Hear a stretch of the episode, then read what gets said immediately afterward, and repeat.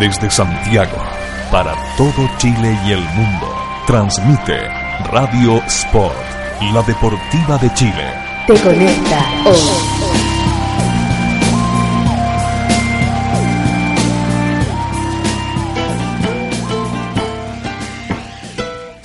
Porque la literatura y el deporte se unen. Aquí comienza Libros a la cancha. Desde este momento, Matías Claro te invita a descubrir lecturas, textos, historias y escritores en la voz de nuestros destacados invitados. Libros a la cancha es un proyecto financiado por el Fondo del Libro y la Lectura del Consejo Nacional de la Cultura y las Artes. Solo en Radio Sport, la deportiva de Chile. Te conecta hoy.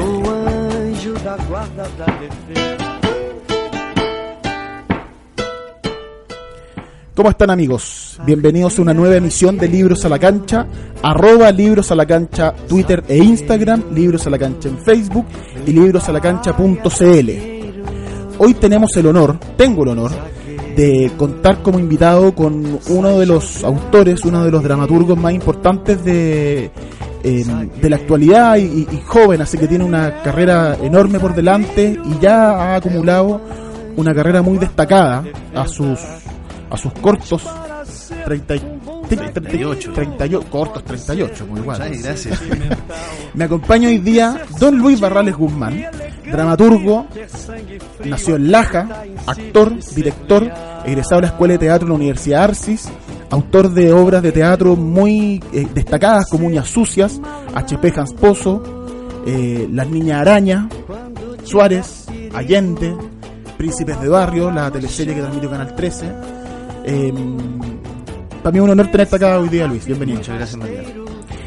Y mm, la idea entonces es conversar de, de la estrecha relación que tienes tú con el deporte y que se nota en tu trabajo. Tú tienes una de tus primeras obras, Fuñas Sucias, que es un camarín de fútbol y las tensiones que suceden ahí. Cuéntanos un poco a los amigos que no la conocen de qué trata Uñas Sucias, que fue esta primera obra con deporte, con fútbol. Mira, Uña Sucia es una obra que, que hicimos con la compañía de, de mis compañeros de escuela, eh, que le hicimos mientras estábamos en la escuela. Uno de los primeros ejercicios que, que hay en el currículum de las escuelas de teatro en actuación es poner en escena lo que uno considere dramático ¿Ya? en su propia biografía, de un modo muy intuitivo. ¿Qué consideráis tú dramático? Ponmelo en escena. Eso es como una tarea. Claro, de los primeros años, el primer año en estricto. Perfecto. Entonces, yo en ese dilema de que, que cabro de 18, 19, 20 años, no me acuerdo que tenía, pero muy chico, con muy poca experiencia vital, eh, que, que podía considerar dramático y me recordé una experiencia que cuando yo era más chico, cuando tenía como 14 años, hice inferiores en Huachipato. Sí. Hice un año en Huachipato. Entiendo que tienes, tien- eres bueno para la pelota. Era bueno, sí. Era, era bueno. Era bueno, sí, ya, ya. Las rodillas, digamos, y todo eso, ¿no? No, no, el, el tiempo. Ah, Era bueno, pero era bueno para el barrio, digamos. Ahí una de las, cuestiones que entendí inmediatamente cuando llegué a un, a un, un régimen en vías de ser profesional o con el deseo de ser profesional era que era no era lo suficientemente bueno como para dedicarme Es, es increíble porque son muy buenos los que llegan a ser profesionales. muy, muy bueno. O sea, uno no lo dimensiona. Exacto. Pero el que está metido entre una cancha, el más malo, el que uno pisea, es seco, weón. Exactamente, claro, claro, fue en Maradona en el barrio toda la vida. Claro. Y además, aún así, no llegan solo los más buenos, es una, bueno. El punto es que, mm, cuando estaban, cuando jugaban Guachipato, digamos, recordé un episodio de Camarín, ¿Ya? que fue un enfrentamiento que tuve yo con el cabrón del equipo, y yo era medio resistido porque venía, era, imagínate, en Talcahuano, que es provincia, yo venía de Laja, que era la provincia de la provincia, Ah, entonces era medio resistido en el camarín, Ya. hasta que eh, terminó todo en una pelea, en una gran pelea, Tú eras resistido porque en el fondo eras el extranjero, que exactamente. era igual que, el auto- que uno de tus personajes, que es Laja, es Algo el así. extranjero del equipo porque viene de provincia. Exacto. Un poco ese sería, ya. Exacto. Y bueno, ahí te- habían cuestiones culturales también. A mí me gustaba, me acuerdo una vez que, que, que se metieron en mi mochila y me encontraron Ya. un libro y ese fue, me agarraron por el huevo semanas porque andaba con un libro. Porque, ah, este gallo es culto. Claro, y culto mariquita, digamos, él pasa Ah, inmediatamente para leer. Exactamente. Ya. Hasta que todo, digamos, un día que, que, que ya no aguanté más, no me agarró como sacamos la cresta con el cabrón del equipo. Ya. Después nos hicimos amigos. Ya. Y esa experiencia, ese suceso dramático, yo fue el que puse en escena. eh, el primer año en un Ese camarín. fue, tu, ese fue el gatillante de esta historia. Exacto. Y la armamos en un camarín, hicimos ese pequeño suceso que no duraba más de cinco minutos. Nos gustó tanto, le gustó tanto a todo el mundo que después la seguimos trabajando y la transformamos en una obra de teatro completa que, que es Uña Sucia. Que ocurre dentro de un camarín de fútbol donde son cinco personajes eh, de, de la sub-20. Claro, que son juveniles que están a punto de subir. Exacto. Se, se anuncia en el, en- en el corto plazo, en el- un par de días después, se anuncia quiénes van a ascender al primer equipo y quiénes van a tener que buscárselas por la suya. Claro. Y además tiene una cuestión media dramática porque eh, no está dicho acá en la, en la, en la obra, pero, pero se entiende que además eh, pasa en segunda división. De hecho, cuando, sobre 23 años ya no pueden seguir jugando. Entonces Exacto. hay un tema con la edad de que muy jóvenes son viejos. Sí, es, es- es tristísimo. Es eso, tristísimo. Y tú en, y tú en la obra de teatro hay un personaje que es el, que es el más eh, conmovedor, por así decirlo, que es Neira, que es como el cabrón, el pesado, el violento, Claro. que, que viene con una historia que se sugiere nomás, muy triste en su casa, con un padre alcohólico, con abuso, con montones de cosas, y que él en un momento le se está peleando con Zavala, que uno de su él es el cabrón del equipo y, y Zavala es el que lo, es un poco Su los secuaz, seguidores, el secuaz, claro. Y le dice, mira, mira mis manos, tengo las uñas sucias de barro por culpa de ese mierda, por culpa de ese mierda, me tuve que quedar como chancho en el barro pateando penales porque ese guaso hijo de maraca se perdió dos seguidos. Tengo el hígado, el hígado jodido por herencia de mi viejo. Las manos se me descueran por cualquier huevada. Tengo que andar comprando cremas como tu pololita que sacude las tetas en la tele. Y ahora tengo las uñas sucias. Y, y ahí empieza un juego con uñas sucias. El tipo que está en el barrio, que tiene las manos sucias de, de- Claro. del trabajo, el padre de él, que es un alcohólico y la pobreza, y que con 20 años él se siente viejo porque tiene que mantener al padre. Más adelante hay una historia de otras uñas sucias, que es violentísima, terrible, de un tipo, de un, de un carabinero que, que en el fondo eh, metió las manos en, en asesinados, pues, torturados por la dictadura, y le quedaron las manos con sangre y las uñas rojas, así como para siempre. Claro. Una metáfora de las manos ensangrentadas y todo esto delincuentes, pero, pero, pero en el fondo vaya armando ahí la historia, esta tensión de marginalidad y de violencia y de soledad y de pena. Hay un gallo que era Ortega, que es el tercer arquero, que es el goma goma. Claro. Existen en todo, bueno, tienen que ver con construcciones arquetípicas en todos estos grupos humanos, como hablábamos antes de, de empezar a, poner, a- antes de estar al aire. eh, todos los grupos humanos de más de 10 personas empiezan ya a armarse arquetipos clarísimos que van guiando la dinámica. Y bueno, yo tenía la experiencia del camarín, eh, la experiencia de muchos camarines de fútbol, entonces eh, fue un, un ejercicio muy gozoso, la pasamos muy bien haciéndolo. Éramos puro hombre además. Entonces, eh, había una cuestión que eh, perdíamos el filtro del, del- del- de la revisión femenina, entonces sin filtro la pasábamos muy bien. Pasamos muy bien haciendo esa obra. Muy camarín, po. Claro. Curiosamente después la montaron, la han montado muchos. Sí, eso hablamos. Yo la vi de hecho en una mujeres. compañía con, con mujeres, Claro. el fútbol femenino y.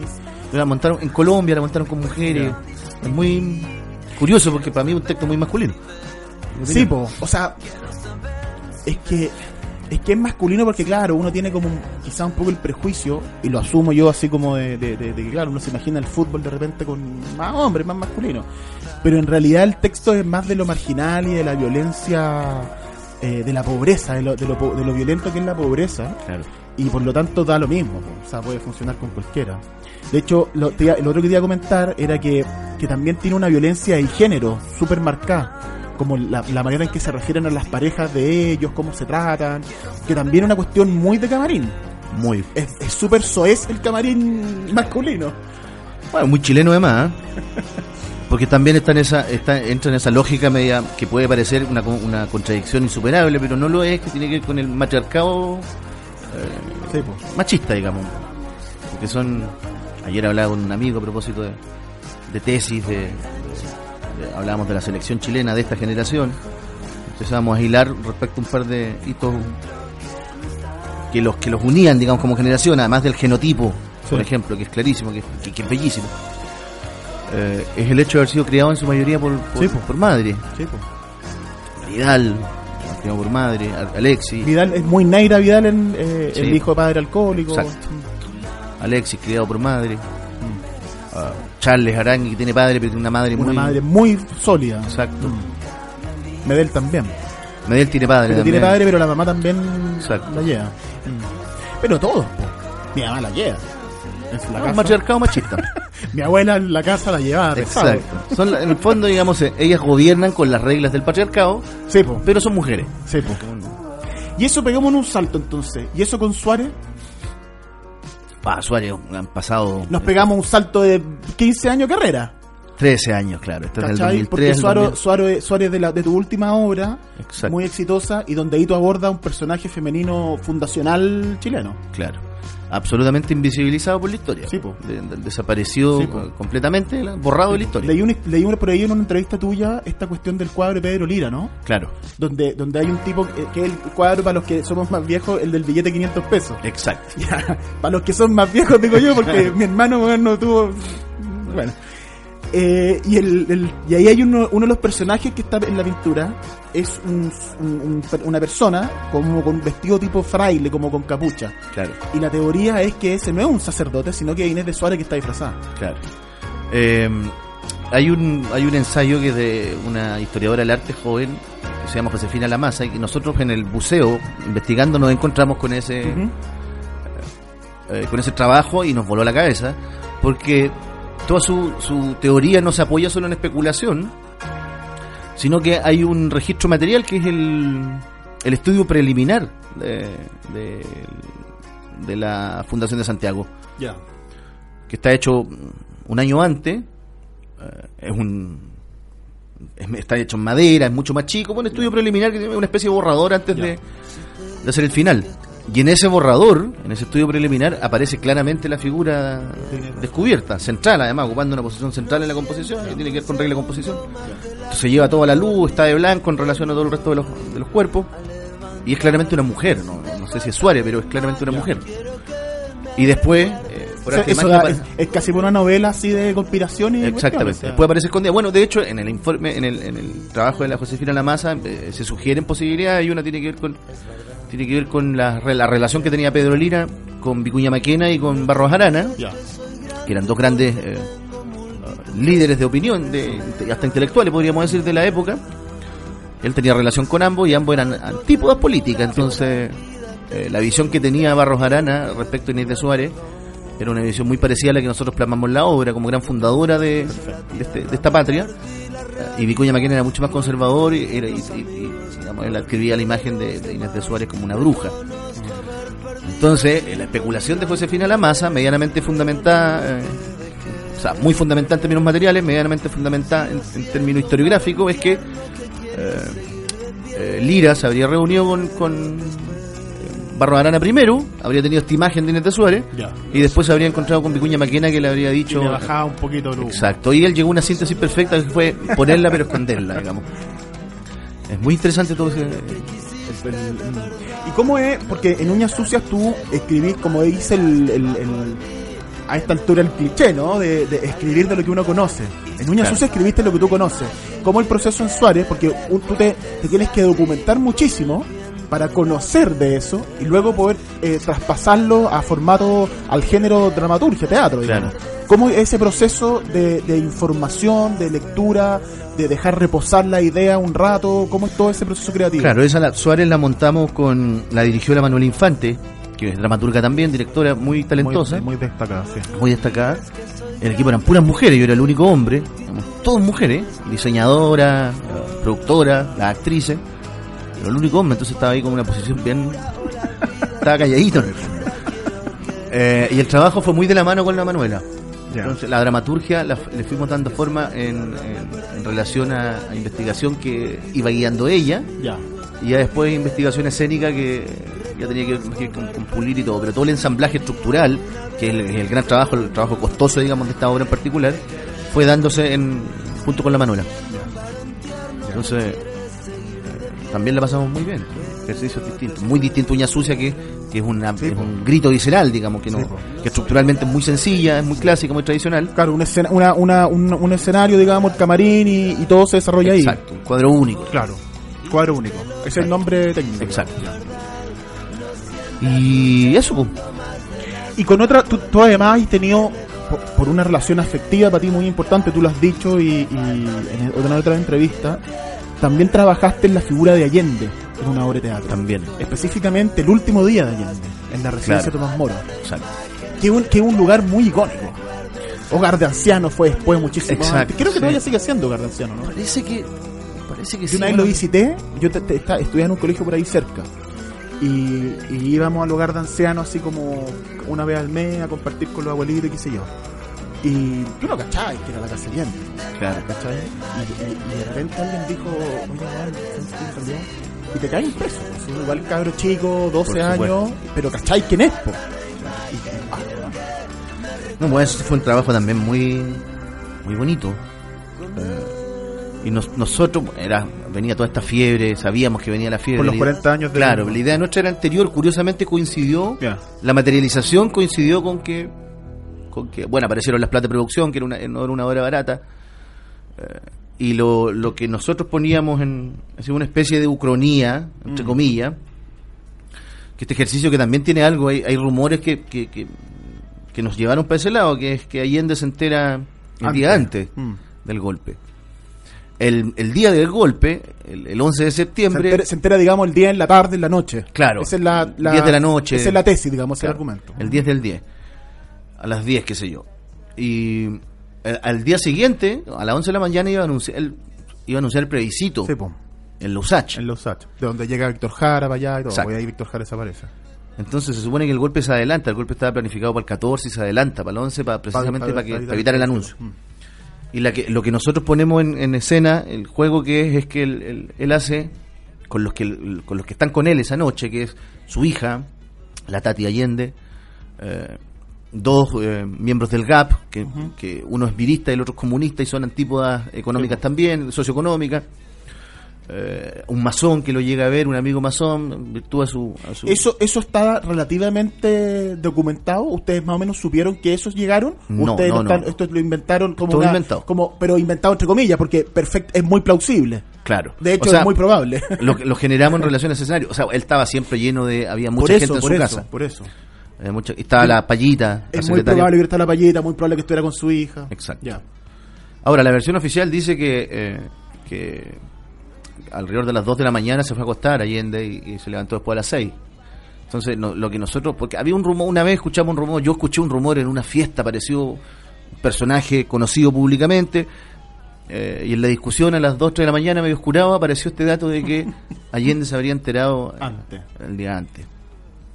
Qué increíble cómo surgen, o sea, esa conversación, como tú decías, en un carrete medio oscurado, eh, en- te puede gatillar una obra Claro. de teatro. con- Exacto. Bueno, y lo que nosotros hicimos, el lo que hicimos nosotros fue tomar todo ese intersticio e hicimos el plebiscito. Con los que había presentes para votar nomás. Entonces empiezan a enfrentar una obra muy dialéctica. Empiezan a enfrentar posiciones respecto a renuncie o no renuncie. Mm. Y, y argumentar por qué renuncie y por qué no. Eh, es bonito, es una obra muy, muy Sí, porque era conmovedora, además- digamos. Sí, pues y además porque porque porque toca temas que que han estado tan presentes pero a la vez tan poco discutidos. po.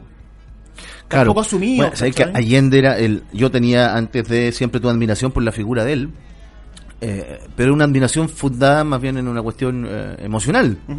Tenía que ver, admirar la- su figura política, pero eh, lo que más admiraba profundamente era su, su, su consecuencia, su coherencia, eh, su dignidad, su decencia como político. Pero en el proceso de investigación me fui encontrando además con un gigante del pensamiento político, de un tipo, de, un- de una inteligencia política, pero impresionante. Tenía que leer los discursos de cuando él era mm, senador todavía, Sí, o antes incluso, estos, estos dis- discursos que son eh, icónicos, que, que para la discusión de la ley maldita, Sí, como él contra- argumenta para votar en contra de. Mm. eh, entonces era un tipo de una inteligencia política eh, impresionante. Sí, no, sí, tenía una oratoria tremenda. Y Los adelantado su época. El discurso en la ONU, Claro. está en YouTube. Claro. Pero ahí, por ejemplo, toda esa subeta emocional, po. Claro. Ahí va, hace el discurso emocional, pero porque, porque el tipo además tenía un manejo eh, y una conciencia de la puesta en escena Sí, impresionante y de su figura y cómo, qué sé yo. Pero cuando, por ejemplo, tenían que discutir en el Congreso, en el Senado, eh, donde en esa época no había cámaras, no, no se transmitía, donde no, había interés de, eh, no había un interés narciso, No, po. había una cuestión puramente práctica. Y ahí el tipo se acaba de relucir, eh, ¿cachai? De- dentro de lo que, por ejemplo, descubrimos en la investigación era que se estaba, eh, eh, junto con este español, eh, el trabajaba con él, el Joan Garcés, Ya, estaban preparando eh, una nueva constitución. ya. Eh, y el mecanismo que pretendía Allende era el de la Asamblea Constituyente Bien. para legitimarla. Entonces, ¿cachai? Que eh, hace eco. Exacto. Hace eco. Hay, hay documentos cuando él era, era cuando era diputado y era miembro de la Comisión de Salud, digamos, de la Cámara de Diputados, eh, donde él desliza cuestiones sobre ley de aborto y eutanasia, Ah. digamos, hablando de... Claro, un hombre, un hombre científico, en el fondo médico. Exacto, estoy hablando del año cincuenta y tanto, Claro. entonces... Y ahí ustedes para llegar a esa información se meten a la biblioteca del Congreso, a, lo- a la- las actas de las, de las sesiones. Es que ahí contamos con el, el- en un proyecto, en un fondar, había recursos, entonces contratamos a un, a un periodista Ya. que nos eh, guió la investigación, que es el Ignacio Iriarte, un tipazo además. Entonces todo lo que yo necesitaba, por ejemplo, en la construcción dramática era, Ignacio, ¿qué ocurrió aquí? ¿Por qué esto? ¿Por qué esto otro? Y él me lo, me buscando. transfería o me lo buscaba si no lo conocía. Entonces, eh, esa es una de las ventajas que, que tiene contar, digamos, trabajar en- con recursos, con dignidad, digamos. Y eso, eso te iba a preguntar, o sea, el trabajo, tu trabajo de escritura es- no es un trabajo, te lo digo yo que yo, yo, yo no, no, no conozco cómo es el backstage del teatro, es decir, eh, yo soy mal lector común y corriente, Claro. entonces yo me imagino, y por los escritores que uno conoce, los mismos ejercicios de escritura propio, uno escribe sentado en su casa solo en un computador, ¿me entendí? Pero en el caso del teatro es un poco más amplio. o sea, es Muchísimo más. más, amplio en Claro, realidad. Muchísimo más. Y en la pega mía se ha caracterizado por eso, porque yo escribo eh, literalmente desde la escena. Me llevo el computador y Ah, perfecto. trabajamos muy de mano, muy de la mano con el director. Entonces, eh, veamos esta escena, improvisemos esto, pídeles por favor que hagan esto, pídele que le lleven para allá. Yo voy tomando nota, meta mal este texto. Y después el trabajo final, vais puliendo eso, Eh, eso que tú vas recogiendo ahí. Ah, qué interesante, es como más... Ya, entiendo. Es muy... Un escribidor es más que un sí, escritor. po, es, más, es muy de, de estar, a- de hacer, de ver qué va pasando y eso... exacto. Ya.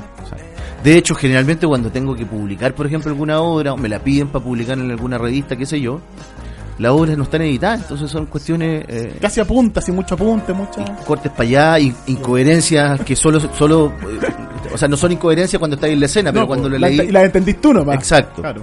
Y me preguntan qué quisiste, ¿cachai? Y, y es muy divertido. Oye, y el, en el caso de... mm, Bueno, hablamos un poco de estas dos obras tuyas de, de ícono eh, de la identidad nacional, de Inés de Suárez de Allende. Eh, hablamos un poco de Uña Sucia. Tú también has tocado eh, como fuente de, de, de, obra, de arte, personajes muy, muy dramáticos, muy marginales, como el caso de las niñas arañas que, que trepaban, muy arriesgados además, trepaban los departamentos eh, para robar departamentos, y el caso de Hans Pozo, que es un caso brutal, Claro. eh, de crónica roja policial, eh, donde curiosamente en el caso de Hans Pozo también, bueno, yo, la obra yo la, la- la pude leer, además de verla la pude leer, entonces es distinto también la aproximación que uno hace con el texto, porque al ver el form a veces no, uno, no per- uno no percibe en la obra el, eh, la- la- el tema de la estructura, y acá tú tenías, por ejemplo, eh, eh, em, eh, rima en prosa, digamos, poema en prosa, eh, verso, unas cuecas metidas por ahí, Claro. eh, unos monólogos así, reminiscencia al teatro griego, que tiene que ver con este destino, este oráculo de la marginalidad. O sea, si tú naciste en marginal, cagaste en este Claro. país. Un poco ese es el tema de Hans Pozo. ¿Cómo fue para ti meterte con un personaje anónimo? En el fondo, un personaje de la calle que se hizo famoso porque lo descuartizaron brutalmente. O sea, es muy terrible. ¿Cómo, ¿Cómo fue meterte en eso? ¿Qué te gatilló esa historia? ¿Y qué te gatilló que te interesara esa historia? Mira, a ver, la yo, yo a ver, pues, va por dos, dos caminos. Yo cuando cuando ocurri- cuando se descubrió el cuerpo de las primeras partes del cuerpo de Hans Pozo, Cuéntanos un poco ese caso para los que no lo conocen.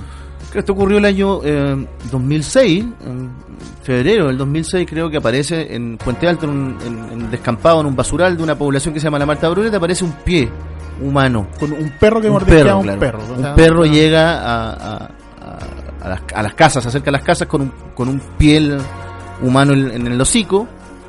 Le llama la atención a la gente, obviamente.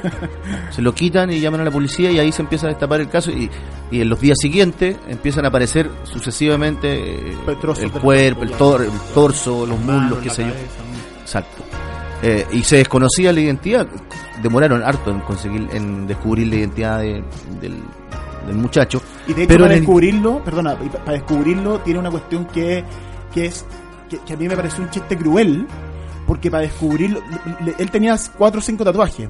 Se los sacaron, a, a- lo tajearon para Claro. sacarle los tatuajes. Exacto. Y tú, tú hay una parte de la obra donde tú narras el, el, el, el proceso del asesino de sacar el tatuaje y queda uno que es un cupido sin ala, Claro. que no se lo sacan y que lo descubre el tipo que se lo hizo en la cárcel. O sea, la- es la marginalidad Le hizo, a- le hizo la haciéndole pega. justicia a la propia marginalidad, ¿cachai? Claro. Sí, po, es el, el muy- incompleto, el cumplido opcional. Vamos a Pero te- espérate, perdóname, vamos a hacer Dime. una pequeña pausa, porque nos pilló la mitad del programa. Vamos a hacer una pequeña pausa y volvemos hablando de Hans Pozo. ¿Sí te parece? Ya, arroba libro a la cancha y ya volvemos. 'em.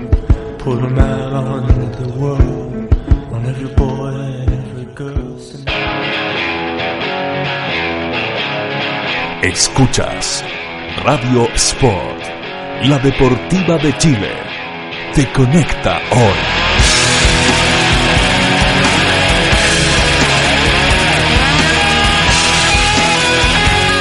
Te conecta hoy. ¿Quieres trabajar con nosotros y ganar dinero? Únete a nuestro team Decide Natural. Te entregamos tu kit y estás listo para comenzar a ganar dinero extra desde tu trabajo, con tus amigos y conocidos. Escríbenos a contacto arroba decidenatural.cl y sé parte de nuestro team Decide Natural. A Radio Sport llegaron los libros. Porque en Libros a la Cancha conocerás por qué la literatura y el deporte tienen mucho en común. Escucha Libros a la Cancha todos los jueves a las 21 horas con la conducción de Matías Claro y descubre lecturas, textos, historias y escritores en la voz de nuestros invitados. También puedes revivir los capítulos en www.radiosport.cl y en librosalacancha.cl. Libros a la Cancha es un proyecto financiado por el Fondo del Libro y la Lectura del Consejo Nacional de la Cultura y las Artes, solo en Radio Sport, la deportiva de Chile. Te conecta hoy. El mundo de Internet cada vez se hace más necesario para el diario vivir y la web muchas veces nos ayuda a tomar las mejores decisiones. Y en el fútbol esto también es fundamental. Por eso nace Sascaut.com, una plataforma online especializada en profesionales del mundo del fútbol. El proyecto más ambicioso en la mediación de futbolistas y entrenadores a través de todo el mundo.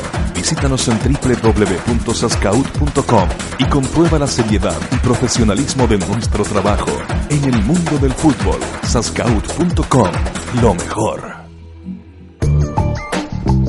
Casa Nueva Eventos. Entregamos soporte audiovisual para todo tipo de eventos. Corporativos, seminarios, conferencias, charlas, sociales, matrimonios, cumpleaños, graduaciones, recreativos, premiaciones, tardes deportivas, zumba. Te asesoramos con nuestro sistema de sonido, iluminación, video proyección profesional. Realizamos pequeños y grandes eventos, reuniones, lanzamientos de productos, desfiles de moda, empresas, la tecnología al servicio de tus ideas. Casa Nueva Eventos. Visítanos en www.casanuevaeventos.cl.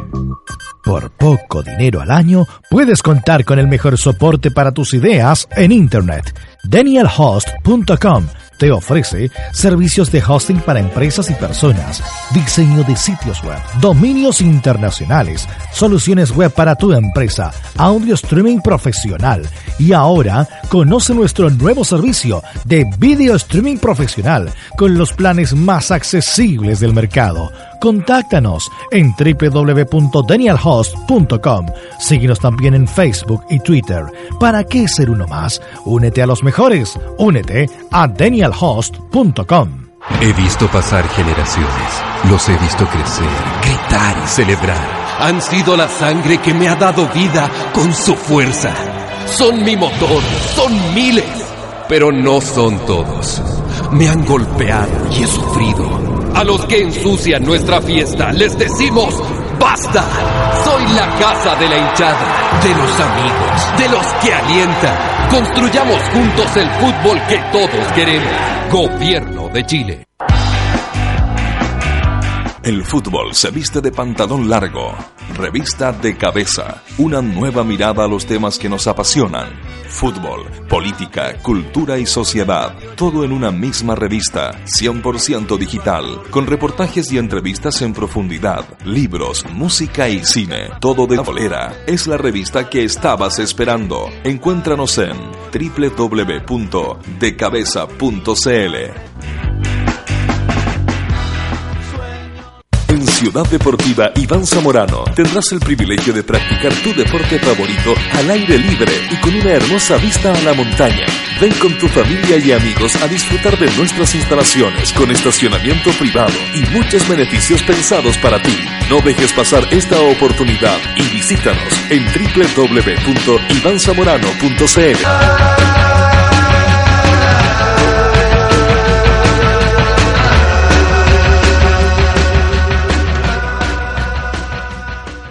13 años de periodismo independiente, investigación, análisis y opinión.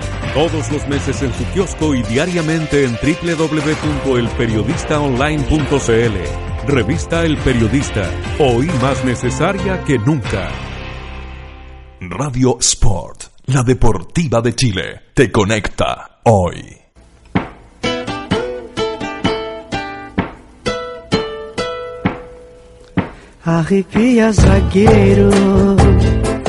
Estamos de vuelta. Arroba Libros a la Cancha Twitter e Instagram, Libros a la Cancha en Facebook y librosalacancha.cl. Antes de la pausa, te interrumpí, Luis. Sí. Tú estabas hablando de lo de Hans Pozo, por favor retoma. Porque Claro, no, que el, el punto- bueno, el- yo me estaba, me acuerdo que era verano esto, yo estaba en Laja, eh, a- el día que apareció el torso de Hans Pozo, aún sin saber quién era. Entonces yo miraba las noticias sin tener la más peregrina idea que íbamos a hacer una obra de teatro de esto. Y había un rati eh, en, en pantalla dando declaraciones y el rati decía que el cuerpo era muy lo más probable, la especulación más probable, digamos, era que eh, se trataba de un muchacho de clase media alta, porque eh, era blanco y estaba limpio. Entonces yo yo me Pozo era rubio, entonces estaba todo el Claro. prejuicio de que era cuico. Exacto, entonces yo me recuerdo ahí sintiendo una furia, ¿cachai? Esa que, que te dan ganas de, de golpear literalmente, así como este weón se permite hacer esos dos juicios a partir de, De la me dio- piel, me dio- del color. Claro, me dio mucha rabia. Y más rabia me dio de que el tipo lo tenía tan naturalizado porque no estaba, si le preguntáis a él, no estaba cometiendo un acto de discriminación por ni un lado. ¿Cachai? No lo veía. Exacto. Es como lo de las niñas de alto hospicio. Ah, claro. ¿Cachai? A Es lo más propósito- natural es que se hayan ido a putear. Pues no, Claro. No, otras son putas. Claro. Entonces, eh, y después de eso, yo me quedé con esa imagen muy enrabiada, la señora Stevenson, que es la directora de la obra, eh, es la que me lo propone como tal, digamos. Quiero hacer una obra sobre Hans Pozo y quiero que tú la escribáis. Y yo le dije al tiro, sí, ok, vamos, vamos. Y también lo trabajamos muy de desde la escena, con la misma mecánica, la compañera de universidad y ella mía. Eh, los actores también veníamos todos del mismo, casi de la misma universidad, había uno que otro que no. Entonces eran esos, esos trabajos, sus primeros trabajos donde uno. Estaba ahí, Sí, po. vivía ahí para eso. Sí, po. Y tú te acercaste a la figura de Hans Pozo a través de la prensa, de lo, de lo que se informaba en la tele, en los diarios, a través de... Entiendo que en algún momento recorrieron, fueron a lugares, a los lugares donde él vivió. Eh, pero en auto, así muy, Sí, claro, claro, muy claro. la del pequeño burgués, digamos, con mucho miedo, con que una de las cuestiones, la de la pequeña burguesía, digamos, es la que se, se- en- Es el tema de la obra, se, claro, Es el tema de la obra. se, no sé, se despliega Sí. y se pone en, en cuestión. Sí, pues es el tema de la obra. De hecho, yo te comentaba fuera antes del micrófono que uno lo. Bueno, es una obra bien, bien, fue muy premiada además, le fue súper bien en la crítica y con el público. Y además está construida a través de Round, haciendo una referencia al boxeo, a, a- a- en el fondo a la, a la vida de un A la cabro- lucha de clase. a, a la lucha de clase. No, y un cabro que toda la vida le sacaron la cresta en el fondo. Exacto. O sea, él se subía al ring para que le forraran todo el día. Eh, eh, dejado- lo- lo- su madre lo dejó porque como era rubiecito, el papá pensó que le habían puesto el gorro. Eh, en algún momento su vida, él fue a buscar a su mamá mm, varios años después. Lo sacaron a piedrazo y, y con amenaza de cuchillo para que no se acercara nunca más. O sea, un cabro realmente muy abandonado, Sí. muy votado.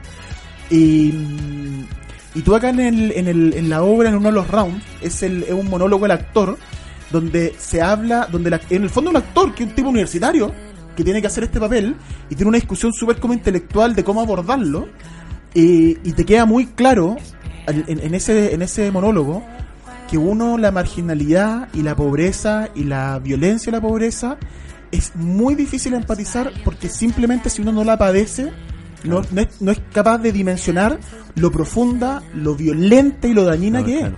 Claro, ge- generalmente hay un ejercicio de subvaloración de esa violencia, bueno. Eh, A propósito de todo lo que está ocurriendo ahora, por, por ejemplo, es. esto, Con lo del Sename. lo del Sename, lo de este, este fascismo que se empieza a instalar de la idea, digamos, de confundir ya legítima defensa con, Los dos con kilómetros. lo ensañamiento, pone claro, con una, con claro. intención dolosa, digamos, de recorrer 200 metros para no, Sí. y escapa la legítima defensa. Y aparte Claro. la legítima defensa es, eh, eh, racional. Tú tienes que, eh, eh, para, que, para que sea legítima defensa, tienes que eh, anular, digamos, al atacante, no asesinarlo. Si lo asesinas porque le pegáis un balazo, porque el guante estaba pegando un balazo, eh, ya. Pero, bueno, Pero hay un riesgo inminente, qué Claro. sé yo. Y, y- y tiene que ver con una subvaloración permanente eh, del, de la, ni siquiera de la marginalidad, es de la pobreza, literalmente. El- el- la y muchas veces son que- sinónimos. Claro, Sobre todo en, en un poco en esta sociedad donde... el- exacto, claro, pero ya la idea de margen es un poco más amplia, porque la relación centro-periferia se da Mm. radialmente, mucho, no sé, un homosexual puede ser millonario, pero va a ser Pero marginal siempre. desde lo- marginalidad, claro. La mujer está en una relación Sí, de pues, margen exactamente. centro relacional. Pero la pobreza en general, en particular, perdón, golpea con una violencia que, que es permanentemente subvalorada. Mm. Eh, Entonces, ahí hay una cuestión No, que y, no- muy, y muy prejuiciada. O sea, el, el- el prejuicio de no, que son pobres, pobres, pobres. porque no trabaja. Trabaja, porque claro. Entonces hay mucho que hacer todavía, mucho que avanzar. Pero hay, un, Desde todas las pero- áreas, digamos. pero hay un ejercicio, fíjate que a mí me parece que hay un ejercicio eh, de, mm, de humanidad, weón, de empatía. Si tú viváis donde viváis, vaya a ver pobres. Porque vaya a ir por la calle, va a haber un tipo viendo una moneda fuera del supermercado. ¿Cachai? Entonces uno realmente uno ignora y bloquea esas realidades. Y con un mínimo empatía, tú podés mirar y empezar a preguntarte quién es este gallo. ¿Por qué está acá? ¿Cómo llegó a eso? Y, y detrás de eso hay, hay- bueno, la historia de Hans Pozo. po. Claro. Ah, heavy. Y con lo de Hans Pozo, eh, ustedes tuvieron también incluso ciertas tensiones con la familia, porque para ellos era también muy triste este tema. ¿Cómo, cómo manejáis tú, no específicamente con Hans Pozo, sino que en general, lo pienso también por los Allende, por ejemplo, cómo manejáis tú las repercusiones de tu obra? En términos de lo que genera en la gente y cómo eso te puede afectar a ti. Claro. Bueno, esta obra, el Hans Pozo fue la que nos inauguró esa cuestión. pues. Eh, la, la familia de Martínez, Del Sí. heladero, el asesino. claro, se querelló contra nosotros, contra, contra la obra en realidad. Puso un recurso de protección pidiendo una orden de no innovar para que no se estrenase. Y la corte la rechazó varias veces, la presentaron varias veces. Y en una de esas eh, oportunidades me tocó eh, ir a mí a declarar. Ya. Y me encontré con la familia y la familia me encaró, la, la mujer de, de, de Martínez y el hermano. Eh, no fueron violentos para nada. O sea, la situación es violenta. Tensa y violenta, Claro. claro. Eh, porque, entre otras cosas, yo por eh, primera vez vislumbré que, que existía la posibilidad de que yo me estuviese tomando permisos Mm. Atribuciones que no, sí, no sé. Que- pero, Pero- a ver, me- me- eso me, me- me- ¿qué es, ¿Cómo fue eso? En términos de decir, me di cuenta que lo que yo hacía generaba algo en algo. Claro, que había un- un, Al tomar eh, personajes muy concretos y reales, digamos. Exacto.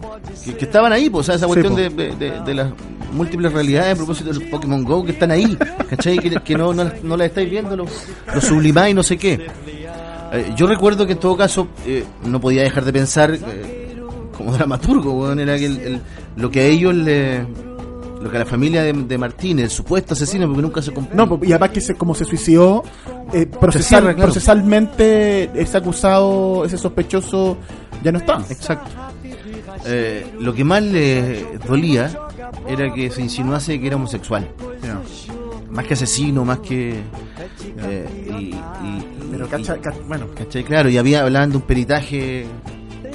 Se le había hecho un peritaje y tenía el ano intacto, por ende. por lo tanto no haya sido sodomizado. Exacto. El- y yo lo que yo pensaba, digamos, mientras la escuchaba a esta, a esta mujer era que era un- no, deja- no podía sino ser una tragedia porque existían dos posibilidades, que las dos son trágicas. Y la primera es ella vivió completamente engañada toda su vida creyendo que el hombre con el que dormía, con el que vivía era otro. O estamos todos equivocados y efectivamente era un montaje y el tipo nunca estuvo involucrado. Entonces, cualquiera y arruinamos la vida De alguien. a través de la policía, arruinamos Claro. la vida de una familia.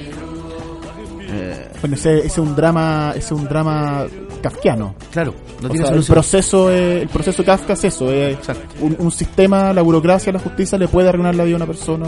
Tal cual. Y bueno, después de eso, después de esa experiencia, donde yo incluso, digamos, lo conversamos con la compañía, estábamos, yo estuve ahí, era el más afectado, obviamente. A algún minuto yo deslicé la posibilidad de chiquillo, hagamos más esta obra, qué sé yo.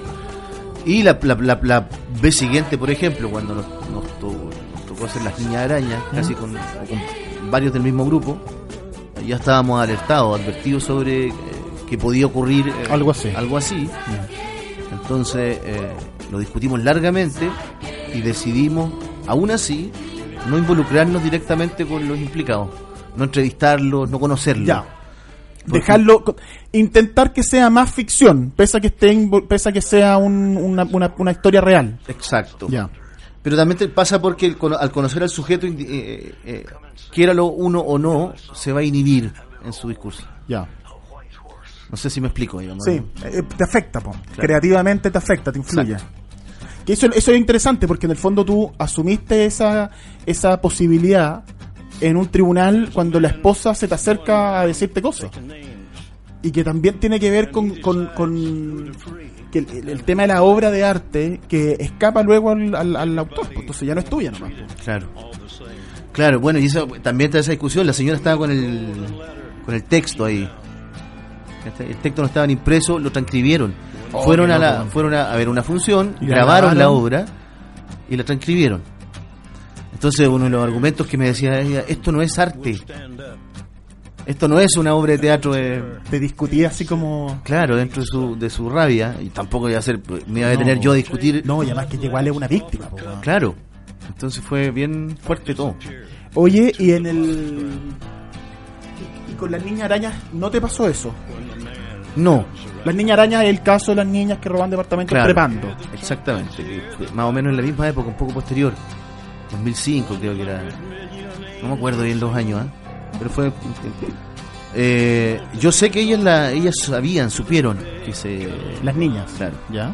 que se hizo la obra y sé que a, a una por lo menos le llegó el texto Ya. ¿Cómo supiste eso? por un muchacho que trabajaba en, en- en el Sename, Ah, ya, ya, ya, ya. que las conocía, que había ido ver la obra y él me lo comentó a mí. Ya. Y, y- y ahí tú supiste que ellas sabían de la existencia de esto. Claro.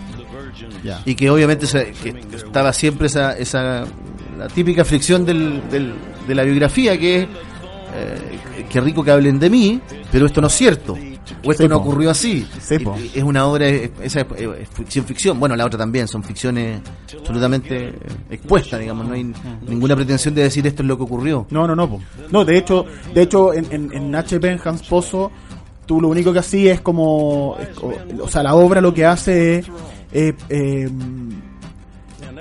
decir lo que lo que cada uno pensaba pero que está esos esa- esos pensamientos están obtenidos a través de declaraciones de prensa que tú las convertiste en texto eh, dramático, claro. o sea no es, no es que tú propongas como en el caso Allende una posibilidad exacto no ¿Cachai? Lo que tú estás diciendo es, la, la mamá decía esto, de hecho la mamá en varias declaraciones ella dijo que este hijo para mí yo lo dejé era un cacho, era mi, marido que yo que yo le había sido infiel. Claro. Y tú pones en la voz de la, de la, de la, de la pareja de Hans Pozo que es linda, que ella estaba enamorada y tú ponís texto de amor, ¿cachai? Romántico. Entonces es como muy... No te, no, no te juegas por una opción. no pues no sí, no que lata jugarse por una No, opción po. en ese caso como No más que un caso que además tiene tanto misterio y tanto y tanto eh, bueno tanto tanta cosa tan sordida ahí también le Sí, oye y mm, eso ha sido en teatro hablamos al principio de lo de uñas sucias tú también has incursionado en televisión a través de Príncipes de Barrio que Claro. fue una serie de televisión que transmitió Canal 13 que trata precisamente de, de, de un chico que está creciendo en el deporte profesional, en el fútbol, y que sale del barrio y todos los cambios que tiene. ¿Cómo surge también esa, esa historia y ese trabajo? Bueno, eso es, un, es un- una idea que eh, trabajamos con el Sebastián Araya, que es el director de Araya, con su productora, la armamos con su productora y con, con ella, con la idea ya lista, llegamos a Canal 13. Eh, y Canal 13 se interesó, eh, pero la revolvimos a trabajar, entonces armó un equipo de guionistas desde el canal y me incluí yo, y la armamos entre cuatro guionistas, muy talentosos todos, que es el Nicolás Bellman, que era el jefe de equipo, el Diego Niño, el, el Patricio Heim. Y ahí rearmamos la historia. La que yo propuse originalmente era bien distinta a la que, A la que termina claro, termina siendo como una ruta del héroe, el viaje Sí. del héroe clásico. Y la mía era una cuestión más coral, que estaba más vinculada ya a la selección propiamente tal. ¿eh? Eh, pero fue un, un ejercicio muy... Es mi, era la primera vez que yo hacía eh, televisión. primera vez que salí del género teatral y las reglas son muy distintas. ¿Sí? Entonces- ¿En, en- qué lo sentiste tú? En- O sea, evidentemente es, distintas. es muy distinto, pero Claro. un ejemplo. Pucha, el, el- la predominancia de la imagen por sobre la palabra, por ejemplo. Eh, Claro. La- No, la- el tema de los capítulos. claro, el formato de capítulo. Y la, la poética del habla, Mm. por ejemplo. No, no, no Sí, pues, salir con versos pues, en... Tus textos tienen, dentro de toda la violencia y, lo- y la- y y el lenguaje, entre comillas, garabatero, es real. Es muy honesto, es muy, es muy, así es, digamos. Claro. ¿Cachai? En la tele teníais que hacerlo más suave. po. las traducciones, qué sé yo. Bueno, yo, yo me permito, por ejemplo, mucho juego de rima, de verso, Mm. de digresiones, de digresiones, perdón, eh, que en la tele no, Sí, po. no- ¿Por dónde? Entonces, ese, todo ese proceso de escritura fue un aprendizaje de, de- de las reglas de la tele, para mí, digamos, de las reglas de, de- de la ficción televisiva, en este caso serie. Eh, al mismo tiempo investigamos, bueno, yo venía con Tú pusiste tu experiencia también ahí un poco. mucha, claro, yo era el, el consultor de... y cuando a mí ya cuestiones que se me, se me escapaban, el canal nos conseguía entrevistas con, Ya. con futbolistas o con... ya. Como para preguntarle, oye, ¿tú te acordás que...? Exacto, bucear un poco en ellos, en, su- en sus motivos. Ya. Y eso, y fue muy divertido. Fue, también fue un proceso muy divertido. El largo, trabajoso, los tiempos de la tele son muy distintos a los del teatro. Hay mucho menos respeto por el ser humano que... En términos de hora y cosas Eh, así. Exacto. Y, y ritmo y tiempos de entrega, qué sé yo. Y, eh, y piensan que la plata compensa eso, entonces está como siempre. Mm. Pero la pasé muy bien. Ah, porque además me encontré con un grupo humano, el, el grupo guionista que me recibió muy bien y eran muy... eh, tipos muy sencillos, Ya. dispuestos a enseñar, dispuestos a permearse también de lo que puede entregarse- entregarle uno. Entonces a mí no me tocó conocer nada de ese mundo feo de la Como tele. que- onda, ya. ¿cachai? Y ahora estoy haciendo otras cosas para televisión, Ya. eh, ya solo, digamos, ya, ya pagué el noviciado y aprendí. Ya aprendiste cómo hacerlo. Claro. Qué importante eso al final, ¿ah? Siempre, siempre acá cuando aparece ese tema hacemos el hincapié en, en lo importante que es la experiencia de escribir, corregir, pulir, aprender. Que el texto no surge a la buena, a la primera, para todos aquellos que nos escuchan y que tienen anhelo de escribir y de hacer algo. El texto nunca sale a la primera. La primera versión es el- la 1.0 y de ahí tenéis que meterle, meterle, meterle y trabajar. O sea, esa es la pega escribir, el reescribir. El reescribir, claro. Eso es ser- escribir. Debiera uno llamarse reescribidor y no... y no escri- escri- escritor, claro. Tú además tienes una, una relación muy eh, intensa con el fútbol, además de Juña Sucia, además de Príncipes de Barrio. eh, la pasión que tú tienes por el, por el fútbol eh, te hizo a los treinta y tantos decidirte a entrenar el, el curso de entrenador y ya está ahí en, en segundo año, una cosa No, así, primero. Terminaste Segundo- primero, pero terminaste primero No, terminé el primer semestre. el primer semestre. Pero yo me acuerdo viendo tu Twitter de, de, de- de biométrica y cosas así, de, como de abordar el deporte desde otra visión, por el Exacto. fútbol de otra visión. ¿Cómo ha sido esa experiencia? También muy gozosa, po. Muy gozosa, porque... Yo, lo, en términos personales, una, una equivalencia a salir del closet. Sí, pues asumir que me gusta el fútbol y, Y que, que es lo que más me gusta. y, te- y te- y- y en el mundo del teatro es mal visto. Eh, Así como, cada así- vez menos, ¿ah? Así como el deportista es mal visto que lea. Exacto, cada vez menos en el mundo del teatro. Ya. Pero sí, yo me topaba en la, en la universidad con profesores que ocupaban tiempo para... O yo me recuerdo... Para eh, ocupar tiempo para criticar al cabeza de pelota. Exacto. Ya. Nos recomendaban no jugar fútbol, entre otras cosas porque era estúpido, pero además nos podíamos lesionar. Qué sé yo. Claro, yo me recuerdo armando, claro. me recuerdo armando mentiras con compañeros que nos gustaba el fútbol para poder ver un partido de En la Champions League, así una cosa así, ya. Que Sí. son los días de semana de la tarde. Que, Exacto. claro. Inventando, sí, ya, eh, ¿cachai? Digamos que, que se nos rompió, weón, no sé, el Para no, llegar, claro. para no llegar a esa weá para poder el partido pero antes de avisándole al profe, profe, no voy a poder llegar porque se, se- se- perdí el vestuario, se me quedó en tal parte, tengo que ir a buscarlo. Le muestro la próxima semana. Ya no te preocupes. el Y tú te ibas a ver el partido, weón, semifinal, Champions League, no sé qué, ya. Eh, Qué lindo, qué lindo es cuando uno, cuando uno eh, cancela algo o deja de hacer algo que está obligado por, Por darse un gusto. No, y por ver un partido, por leer su libro, por darse un gusto. Sí, es, más... es acercarse más- un poquito a la, a la, a la autodeterminación. po. Sí, po. Y, es- y como, y yo siento que ese partido, aunque sea horrible de malo, para ti va a ser. Probablemente te acordáis de, los, de qué partidos fueron, Claro. no sé. Yo, Claro, me, yo me acuerdo de los partidos de que y se lastimaron en el fondo para verlos. po. De más. Oye, ¿y, y, y- y cómo ha sido conocer el fútbol de otra mirada? De la mirada técnica, de la mirada física, de la mirada táctica. Bueno, yo soy un poquito. A ver. tú además dirigí un equipo de actores que juegan una liga. Claro, somos campeones. somos Muere el conde. Muere el conde. Tenemos campeones de la Liga de Actores. Eh, o sea, decir eso, que el, el fútbol me encanta, eh, es como. Puede ser incluso. no- o sea, no es una exageración en este caso. Efectivamente, es lo que más me gusta en la vida. Más que el teatro. Sí, mucho más que el teatro. El teatro igual lo amo, al, al tea- al teatro le agradezco mucho, pero lo- si me obligáis a elegir entre una obra de teatro y un partido de fútbol, Sí, porque yo te, escuché, leí por ahí una entrevista que tú decías que si te ofrecieran dirigir a puta, la sub-17 Puerto Montt, vaya a Puerto Montt. pues chao. parto el tiro, claro. O sea, podría seguir escribiendo donde esté, porque está. yo ya como que me especialicé en escribir para el teatro. Yo soy actor, pero actúo muy poco. Eh, entonces, el, el pasar todo este tiempo, estos seis meses que he estado en, el- en la escuela del Instituto Nacional del Fútbol, son los primeros seis meses son súper introductorios. Entonces, yo vengo ya con mucho conocimiento, mal organizado, pero Porque tú eres mateíto con el tema. Exacto, yo leía sobre tácticas, estrategias, sobre... qué sé yo. Pero sí, por ejemplo, nunca me, nunca me preocupé ni mínimamente en preparación física. Ya. De cómo se Sí, prepara po, un futbolista. sí, po, No, A mí me interesa, vengo de la... tenía en la cabeza PlayStation, tienen que correr porque los mandaste nomás. ¿Cachai? Eh, entonces, y, por corre ejemplo... más, y corre más porque está con flechita para arriba o corre menos porque está con flechita para abajo. Exacto, entonces, eh, por ejemplo, de lo que he aprendido mucho es de biología. Ya. En el colegio, por X motivo, ya ni recuerdo, no estaba ni ahí con la biología, no me interesaba, no aprendí sí, nada.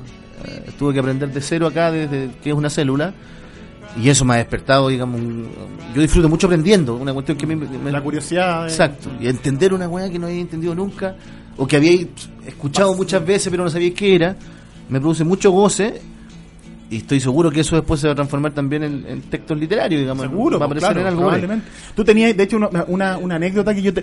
Tú en Twitter eres bien activo, escribí harto en Twitter. Y una de, las que una de las cosas que contaste, que la leí y me pareció muy interesante, era, la, era el origen de la palabra gol.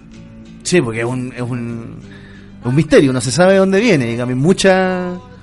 eh, pero la que nos, a nosotros nos contó un profesor, que si, si tengo el tiempo la cuento, que, puedo sintetizar, que había un reino antes de que Inglaterra fuese Inglaterra, cuando estaba dividida en muchos reinos, intest- luchas intestinas, qué sé yo. Eh, había un, un- un reino eh, donde el rey era un tirano y el pueblo estaba pasándolo mal, estaba pasando hambre, eh, estaba empezando a, a surgir la idea de una revuelta, pero la gente no se atrevía, le tenía miedo a este rey, hasta que entra un grupo de valientes, eh, se infiltran dentro del, cruzan las puertas del, Del castillo, del castillo. Entran al castillo, matan al rey, le cortan la cabeza y salen con ella pateándola por las calles, intercambiándosela, pateándosela de uno al otro, con- como una pelota de fútbol. Pelota de fútbol, po. Y llegan con ella. Con cambio a- frente. Exacto. llegan con la cabeza del rey hasta las puertas del castillo. Afuera está toda la multitud, todo el pueblo esperando a ver cómo le fue estos valientes. valientes. Y lo que hacen es patear la cabeza del rey por entre el pórtico, un gol.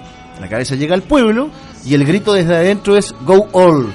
Vamos todos, como. Vamos, entremos. Entremos todos. Tomémonos esta vez. Exacto. Y el Go all Gol. después se la- en se- gol. la como- ya. Eh, Sea o no sea verdad, es bellísimo. es extraordinaria. Exacto.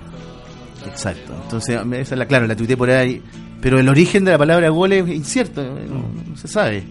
No, y además que el, el- el patear una pelota como deporte surgió en distintas culturas en distintos años Paralelamente. en- paralelamente. O sea, Claro. está desde el juego de pelota como antecedente en, los en, los Azteca. aztecas, que es muy increíble. Yo tuve la suerte de conocer un campo de pelota en un viaje a México y es, es gigante, alto, el sexto, digamos, Claro. y le pegaban con la cadera. Con la weón. cadera. O sea, ¿cómo mierda metían esa cuestión ahí? Entonces, es muy increíble cómo. Y en China también surgió fútbol y- Exacto. y, y en- increíble. Bueno, el fútbol, el fútbol inglés que era, y de ahí se, digamos, como el- esta cosa anterior al fútbol, que es al mismo tiempo anterior al rugby. claro. Es como el, La como la separación. teoría de la evolución, Sí, digamos. po. ¿no? Es- Uno no es con que- la mano, otro con la pata. Exacto, mono, el- nosotros no venimos del mono, sino que nosotros y el mono venimos de un mismo tronco. El rugby y el fútbol vienen de un mismo tronco que anterior, que no, no tiene, no alcanzó ni a tener nombre, digamos, en Ah. ese juego.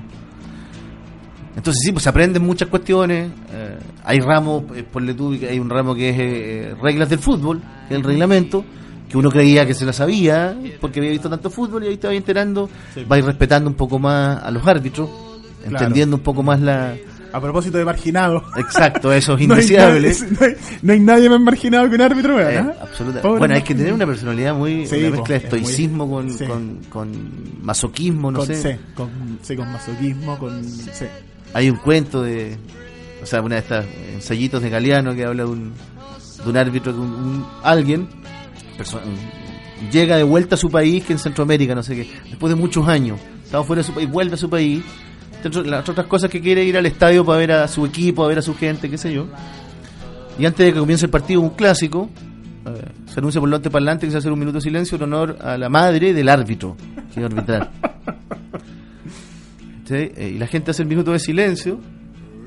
Ah, y el, el- el tipo el que está mirando al que volvió dice: ¿Qué pasó en mi país? que Están todos callados respetando Claro, el respetando al árbitro.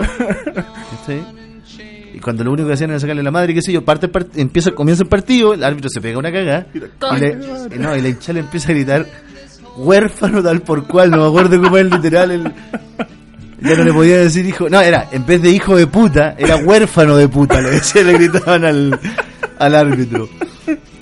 Entonces era muy, muy divertido. Notable Galeano, weón. Oye, para terminar, quiero que nos recomiende dos, tres libros a los amigos lectores de lo que tú quieras, libros que te hayan gustado, que, que, lo, que puedan ser eh, a los amigos que nos están escuchando, eh, les pueda interesar y quieran leerlo.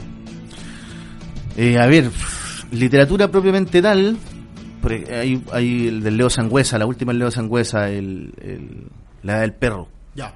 notable novela. Los cuentos del Diego Zúñiga, los últimos que sacó, Niños héroes. Niños Héroes. Hay uno de un, de un futbolista, futbolista. de un sub, Sí. un cadete que, De- de que Quique, es para llorar de, que viaja, de bello, sí. sí. Tierra Campeones se llama. Tierra Campeona, exactamente. Eh, pu- eh, a ver, no sé, la, la biografía, me leí la biografía de Arturo, es recomendable, interes- interesante. Hay una, una colección de cuentos argentinos, La biografía de Arturo Vidal. sí, Olea la escribió, Sí, ¿cierto? Nicolás Olea. Lo tuvimos acá. Eh, hay una colección de cuentos argentinos, que son cuentos de fútbol, no me acuerdo, y hay un cuento en particular que se llama Campitos, ¿Ya? que es de... o sea, hay Google ahí, Senociaín creo que el apellido. No, yo, lo, yo esto todo lo, mientras nosotros conversamos, yo voy a buscar las portadas y las subo al Twitter y al Facebook para que la gente los pueda hay un ver. cuento maravilloso que... ¿Pero de qué compilado cuento? Lo tengo en la casa, Andrea, buscarlo te, man- te, te ¿Es mando uno, la uno nuevo? ¿Será pelota de papel? No, Ya. no, no es pelota de papel. Pero es un cuento maravilloso que también está en internet. Ya. Te lo podí, es, fácilmente pesquisable. Ya. Pero es la historia de un tipo que es un agrónomo, Ya. que quiso ser futbolista siempre, fracasado obviamente, lo mandan a trabajar en Argentina, digamos, el Ministerio de Agricultura. Eh, se pega una cagada con el jefe y lo mandan a un departamento de mierda en el subsuelo donde a las 12 del día está desocupado. Le gusta tanto el fútbol que empieza a hacer mapa estadístico de todas las cuatro divisiones del fútbol argentino, qué sé yo. Y por qué motivo llega a, a concluir cuestiones que, por ejemplo, los mejores nueve se producen donde en, Ah, yo, ya. en Jujuy donde se produce ya, trigo. ¿Cachai? Ah, qué buena. en como Buenos Aires donde hay carne Mezclando agronomía con fútbol. con biotipo, con qué futbolista. buena, qué buena. Tiene un amigo que entrena a las inferiores de, de un equipo chico, lo va a ver y dice, ¿cómo estáis? Más o menos, me falta un 6, me falta un 8, yo te los traigo. Pesca la camioneta como Bielsa, Ya. va a la zona donde se producen los 6, busca. donde se produce 8, los lleva, arman un equipazo, Ya. empieza a transformarse en un método esto, pero Es a como- él le es como- obsesiona, la, obse- eh, le obsesiona la, la excepción. Los mejores nueve se dan donde se produce carne, pero el mejor nueve de todo Salió viene de la Patagonia donde se Ya. produce cualquier... Es como lo de Moneyball, eso, los análisis. Exacto. Claro, pero aquí es, es de una belleza, pero impresionante. Luis, te quiero dar las gracias por haber venido, por haber conversado, por tu tiempo, por tu buena onda. Para mí es un honor eh, haberte tenido aquí el libro a la cancha y ojalá que la gente que nos escuchó lo haya disfrutado tanto como lo disfruté yo. Muchas gracias a ti, Matías. Encantado. Amigos, un abrazo hasta el próximo jueves. Libros a la cancha, arroba libro a la cancha, Twitter e Instagram, libros a la cancha en Facebook y librosalacancha.cl. Chau, chau.